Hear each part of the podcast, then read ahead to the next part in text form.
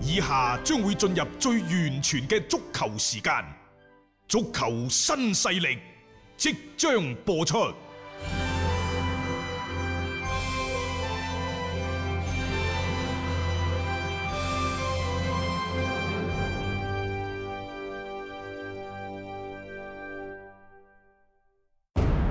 足球場，英雄地，幾多難忘時刻。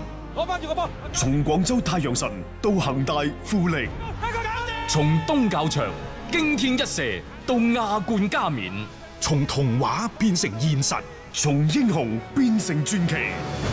最偉大嘅球員，最不可思議嘅入球，勝敗之間只有一線。神奇之處，魅力所在，一比零啊！各位，只可意會，更可言傳。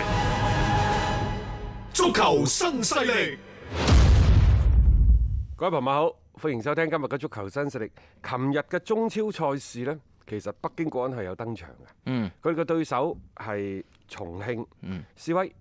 最終呢，國安就五比二大炒，輕鬆咁擊敗咗重慶示威。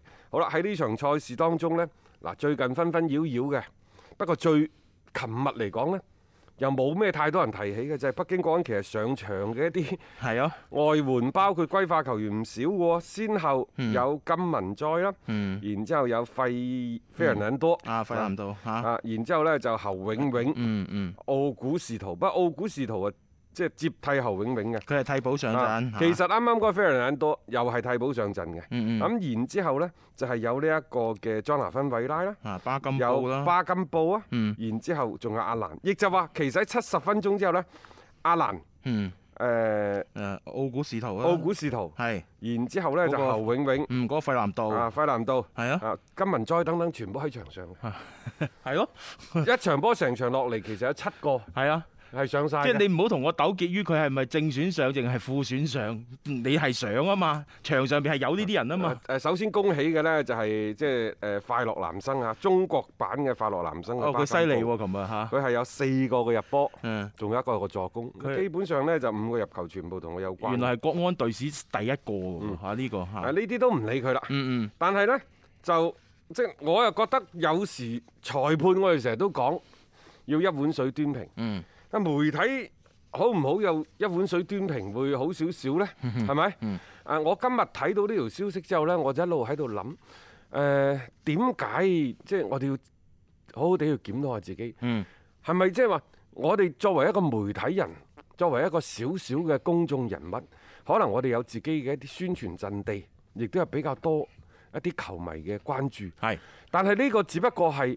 出於你自己嘅工作嘅性質，嗯，而唔係話你真係一個啊好犀利 嘅啊啊喺足球呢個行業呢度有一個咩大咖啊，嗯又唔係即係一個咩媒體嘅嗰個所謂頭牌嘅記者諸如此類嗰啲。 嗯每個人呢，喺自媒體嗰度發聲，真係希望誒諗清諗楚先，唔好為咗有時一己之憤就去亂咁去講，嗯亂咁去噴。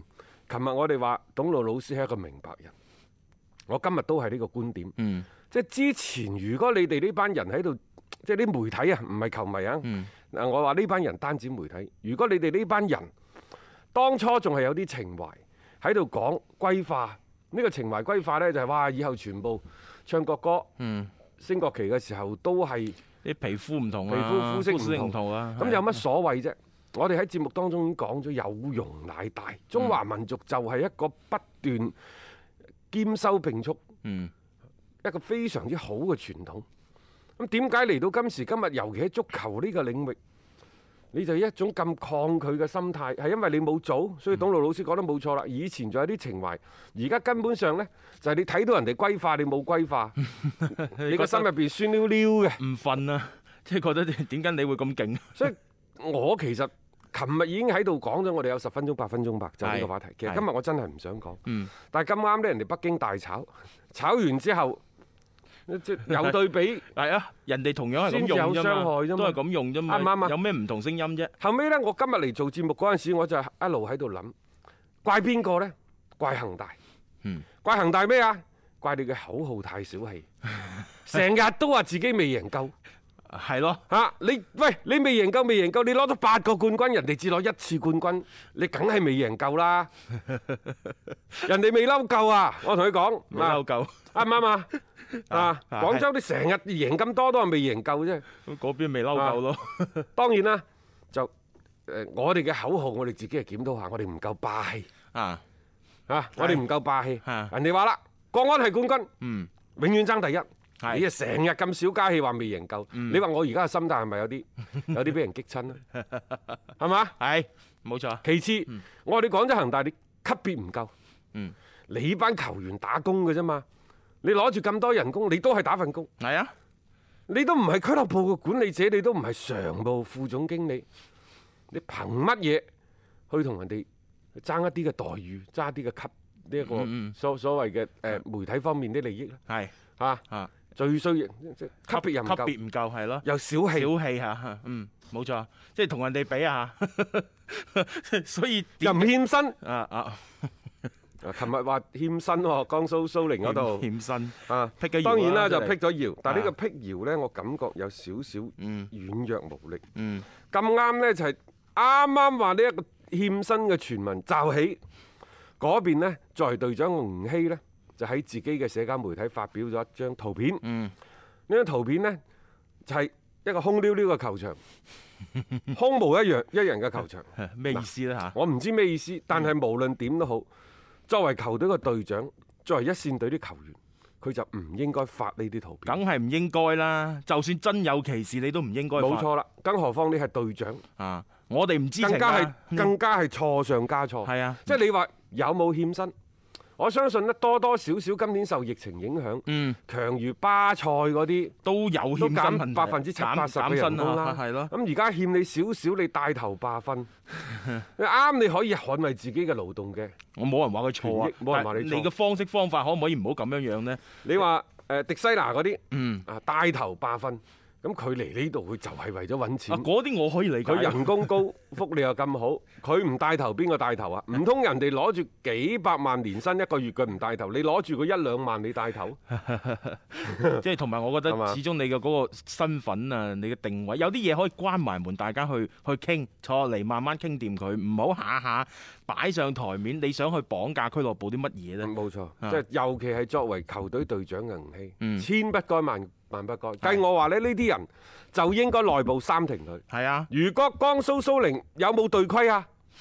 你你哋兩個俱樂部個老細咁好，嗯，可唔可以借鑑下？冇錯，你唔使三九對規㗎，你應該都有一啲。我同你講，就係一九隊規係啊，都好，藐視球隊俱樂部嘅。我相信每隊俱樂部都會有呢一條規矩吧。你即係將俱樂部啲利益完全置之不理。你係啊，你係可以為自己嘅個人利益你去進行申訴，但係你嗰種嘅手段會唔會太過於即係唔係好匹配翻你係蘇寧本身球員，特別你仲要係隊長嘅呢個身份呢？即係有啲嘢呢該做，有啲嘢係唔該做嘅。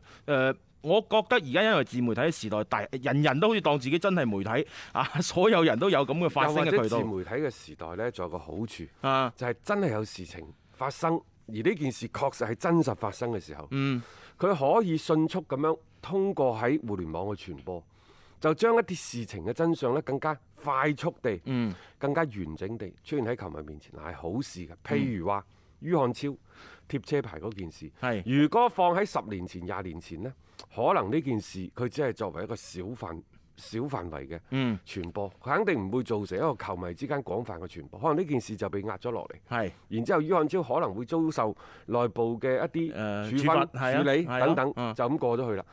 但係喺現今呢個時代呢，唔該你出嚟食餐飯，你出嚟做啲嘢都好。嗯你食飯好似有時你話，唉、今晚咁開心，酒逢知己千杯少，飲多一杯半杯。嗯飲完之後，你發下酒癲，唱下歌，嗰啲冇問題嘅。 嗱，仲有呢，就你會睇到我哋好多嗰啲著名嘅、嗯讓人敬愛嘅藝術家們。係其實佢哋都試過喺個酒桌嗰度，係啊啦啦啦啦啦啦啦啦啦啦啦啦啦啦啦啦都唱啊好嚇！聽前一喎排我哋見到廣州嘅演藝人協會嗰度都喺度啊啊，都喺度唱，得得呢啲好正常。係但係你話你做咗一啲咧違背咗即係呢個社會嘅法律倫理啊、法道規德啊、啊法律法規啲嘢咧，就好似唔係咁咁啊唔好啱。啦其。實呢個唔好話淨係公眾人物，普通人都唔應該啊犯。所以咧就呢個就係自媒體，自媒體有好有唔好，係但係咧只要你新淨影自然就唔會邪。嗯，仲有如何你利用呢一個自媒體，利用呢自己個人所擁有嘅社交平台，嗯，尤其唔可以喺俱樂部遭出現問題嘅時候倒插一嗯腳。當然可能已經欠咗你好耐，可能你已經忍無可忍啊，忍無可忍啊，怒火中燒。可唔可以有其他方法咧？你認為自己用一種相對平和嘅方式，嗯此時無聲勝有聲嘅方式，嗯去將呢件事曝光出嚟。但係實際上係咪起咗啲推波助瀾嘅作用呢？嗯、實際上係咪起咗啲從側面印證咗此時無聲勝有聲啊？嗯你作為球隊嘅隊長，你有冇考慮到你嘅一言一舉一動嗯等等，都會引嚟外界對你嘅揣測，嗯都會即係誒令到事情呢可能會係向一個你完全想唔到嘅相反嘅方向發展。所謂越描越黑就係咁解咯，即係你有啲嘢選擇沉默呢個時候唔好咁高調，我覺得係一個更加好嘅處理嘅方式方法。誒，就算俱樂部真係有欠你嘅，但係你而家所獲得嘅一啲榮譽，包括你之前所攞到嘅薪酬。難道就唔係俱樂部俾你嘅咩？即係有啲嘢係雙方嘅，互相之間嘅。誒冇話即係特別一邊特別係錯得緊要，就算真係咁樣樣，大家都可以去傾咯，唔好將所有嘢擺晒上台面上面去傾，因為只會將呢件事情去到一個冇彎轉嘅一個地步。你到最後想解決呢件事情嘅啫嘛，呢、個先係最重要啊！一個為足彩愛好者度身訂造嘅全新資訊平台北單體育，經已全面上線。